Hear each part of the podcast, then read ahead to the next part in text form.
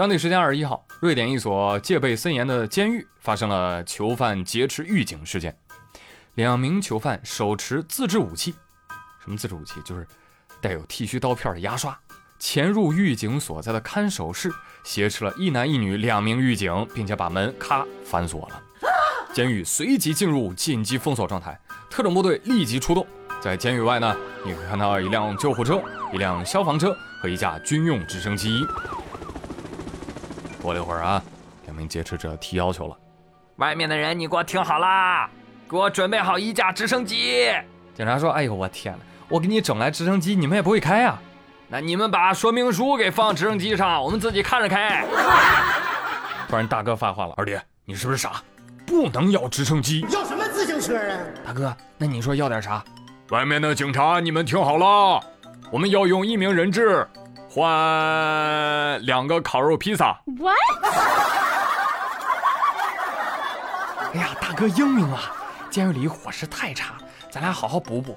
你看，囚犯哥哥能有什么坏心眼呢？他们只是想吃披萨了。哎，囚犯哥哥，要不要给你点一扎啤酒啊？但是呢，这要求刚提五分钟之后，这大哥反悔了。哎呦，不行啊，二弟！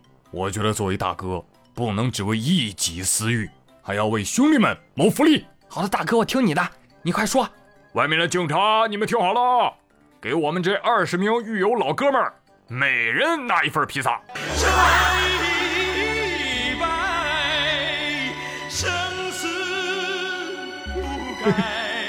真的，朋友们，我没有丝毫演绎啊，这都是他们真的提出的要求，真。我现在才发现啊，能进监狱的确实个个都是人才。最终呢，披萨送到，两名囚犯信守诺言，释放两名狱警，被重新收押。我说，两位，你们搁这儿搞促销呢？啊，从直升机到披萨，这打折力度前所未有啊！狱警说：“可不是嘛，从来没听说过，伤害不大，但侮辱性极强。怎么着，我们俩的命只值二十个披萨？”这真是魔幻好狱友啊！哎，等等，他俩是不是觉得自己跑不出去了，也不能白劫持，要点东西，干脆搞好一下是有关系，有个台阶下，是不是啊？嗯，有爱有爱啊！来，继续为各位播撒团结友爱的种子。哎，根据国外的新闻媒体报道说，国外一家野生动物救援组织的工作人员发现一只叫阿诺德的加拿大鹅脚部受伤了。我说谁？阿诺德，阿诺德什么？鹅，哦，阿诺德施瓦辛格。于是呢，这个救援组织的人就把他带回去做手术救治。哎，没想到手术正做着呢，没多会儿，阿诺德的女朋友就来了。啊，来了之后一直守在门外啊，隔着玻璃门就往屋里瞅啊，还时不时用嘴呀敲敲门开门啊！干啥呢？有网友说，用嘴敲敲门，感觉他好有礼貌。对啊，不然用哪敲？用手啊？这个不是重点啊，朋友们，你关注错了。重点是什么？重点是鹅都有对象了，你没有。这个联想到大鹅的战斗力啊，我很担心。你说这要治不好，你说它会不会医闹啊？啊？所以加油啊，兽医们，可得给它治好了哈。这个新闻啊，把张丽丽啊感动坏了。张丽丽说：“哦，多么温暖的动物故事啊！哎，你们说这只公鹅是不是为了救女朋友而受伤的？我觉得呢，一定要学会发散思维啊。换个角度，那万一是被女朋友打伤的呢？我错了，别打了！快快快，保护我方被家暴鹅！说到这个动物保护啊。”呃，外国人确实脑洞比较大。你再比如说，芬兰每年有四千只驯鹿死于交通事故，尤尤其到晚上，因为驯鹿嘛，它经常会横穿马路，但看不见它，直接就被车撞死了。所以当地呢也开始实验，呃，用一种反射型涂料把它喷在鹿角上，哎，就这么一弄，在夜间那车灯一照，嗯，就能看到鹿角上两只大角啊，发出明亮的光。哎，这就很赛博朋克是吧？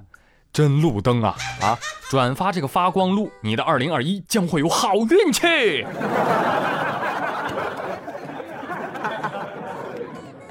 鹿说：“我谢谢你啊，闪的我都睡不着觉。”狼说：“哎呦，我谢谢你啊，晚上撑的都睡不着觉。”狼啊，你先别着急谢，这什么叫反射型发光涂料啊？啊，就是说你得有光照在上面，才能反射光回去，看起来才能亮亮的，对不对？你们狼总不能打着手电去抓鹿吧？话说以后啊，有了这发光的脚，这鹿啊就再也不怕人，也不怕狼了。为什么？就因为啊，这光脚的不怕穿鞋的。谐音梗是要扣钱的。据来说，动物救援在路上。最近江苏南通近三百头猪高速中暑了，急坏司机啊！这三百头猪要是死路上，那就贱卖了，甚至没人买呀。所以他们赶紧拨打了幺幺九，还挺聪明啊，知道消防员那儿有水，哈。于是呢，消防员开着消防车，用水枪喷射胶水为猪降温。司机说：“哎呦，感谢你们呐！再不给他们降温，全得死啊！”哎呀，说的真好听，说的好像降温之后就会把他们放了一样。猪说：“嗯，我们也不能这么死，我们要死的有价值，要论斤死。”哦，明白了，所以这个不应该叫续命，这个应该叫保鲜啊，是不是？又叫等会儿再死。都是动物，不同命啊！下面的这些呢，才是真的保护。最近新疆的清河阿山林管局清河分局在野外架设的红外相机里，意外拍到了一只白色棕熊。专家们说了，哇，这太稀有了！这个棕熊基因变为白色的几率五十万分之一啊！所以这次我们发现的这只白色棕熊，也是全国首次野外发现。得保护起来。有朋友说：“哎，这我突然就冒出个哲学问题啊！你说棕熊变白色的了，那还能叫棕熊吗？”那当然了，那黄瓜不也没人叫绿瓜吗？棕熊说：“咋了？我换新皮肤了，我就得改名字了。我爸姓棕，我就得姓棕。”哎，我寻思着，这棕熊变成白色的，那不就变北极熊了吗？后来我一打开照片一看，哦，不是乳白，是灰白。棕熊说：“咋啦？我染的奶奶灰，坏不坏身？坏身坏身。您离国宝啊，就差那么一点点墨水了。咋的了？我不珍贵吗？没有没有没有没有没有。哼，呃，就是比较担心啊，你们这变成白色的，出门跟没穿衣服似的。”你这别的棕熊怎么看你们呢？咋的了？那大熊猫还是从天降呢，你们人类不照夸它可爱啊？我天哪，这棕熊都看新闻了。来，继续给大家说一说，最近邛崃市天台山相邻的火井乡大蒙村六组山民偶遇采药的野生大熊猫。嗯，啊不对，是采药的山民偶遇野生的大熊猫。说这个大叔啊。看到大熊猫，就拿出手机拍了起来。视频当中啊，这只大熊猫就趴在树梢，模样是憨态可掬。嗯，众所周知啊，这不是又到了野生大熊猫成熟的季节吗？啊，这段时间啊，四川人呢就会上山采摘大熊猫。所以说啊，四川遍地是熊猫，所以四川人呢人手一只抓。哎，羡慕不来，羡慕不来啊！这正说着呢，大熊猫突然在树上拉起了粑粑，哎，震惊啊！曾经的濒危动物降级之后自暴自弃了，高空抛物，凌空撇大条啊！法外狂徒熊某说：“怎么了？我还是保护动物，高空抛物没人敢追究我的责任啊！是是是，你高贵，你无罪，这个事儿就不麻烦警察叔叔了。”啊，警察叔叔还有很多正事要干。七月二十七号，安徽省合肥市公安局接到一男子报警，不好了，警察同志，我女朋友打电话跟我讲，她要割腕自杀，你们快来人呐！哎，民警和男子立即赶赴现场，却发现他女朋友啊屁事儿没有，哎，就是想用这种吓唬人的方式来考验她男朋友到底关心不关心自己。造孽！男子被气得当场昏死了过去。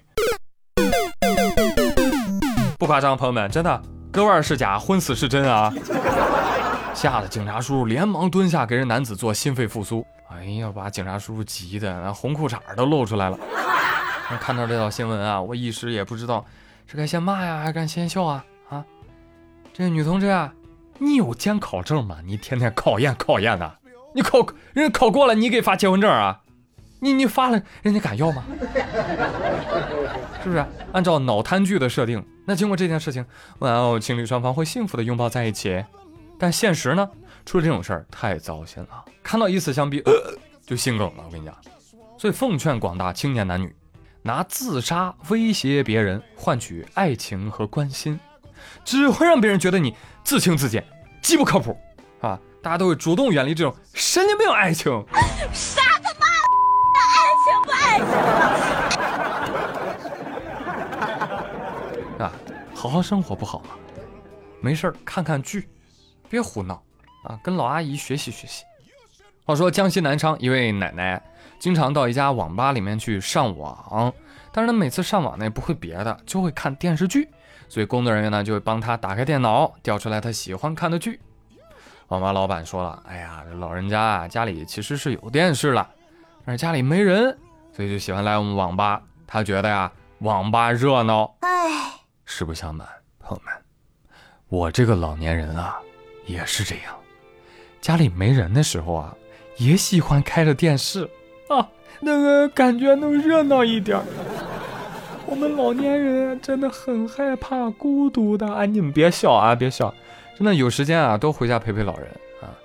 我在想，等到我们这代人老了之后，是不是老年康养中心都要配什么 PS 五啊、Xbox 啊、Switch 啊这些设备？是不是？这里是属于我的游戏开始。也不行啊，是吧？给你配上，你身子骨跟不上这么燥啊。话说从两个月前开始，浙江宁波有一位六十五岁的刘阿姨，就经常感觉到头晕恶心，就跑遍了神经内科、脊柱外科、五官科，结果都没看好。后来呢，经过医生详细的询问，才了解到，刘阿姨女儿在她的手机后台发现。刘阿姨每天使用手机竟然长达十一个小时，我都还没热身呢。医生就说了，那很典型了，你这就是用眼过度，导致啊睫状肌痉挛，这个也会引起头晕恶心的。所以阿姨啊，我给你开的这个药方啊是戒手机。哎，戒手机一周之后再复查。刘阿姨反应，哎，我这个头也不晕了，心里呀也不恶心了。就是不能玩手机呀，挺难受的。嗯，想想也是，老年人他比年轻人更有时间和精力玩手机啊。所以说到这儿，我得批评他啊！这一届大爷大妈不行啊，怎么没有过去那种跳广场舞的那种精气神了呢？啊，真的是垮掉的一代呀！哎，风水轮流转，是吧？终于轮到他们要戒网瘾了，我建议啊，什么腾讯、阿里啊，防老年沉迷系统是时候安排上。现在让他们瞧瞧我的厉害。好了，朋友们，以上就是本期妙连珠的全部内容了，感谢大家的收听，别忘了跟我互动一下，你有偷偷补课吗？啊？欢迎大家给我留言、转评、赞三连哦！我是祝宇，咱们下期再会，拜拜。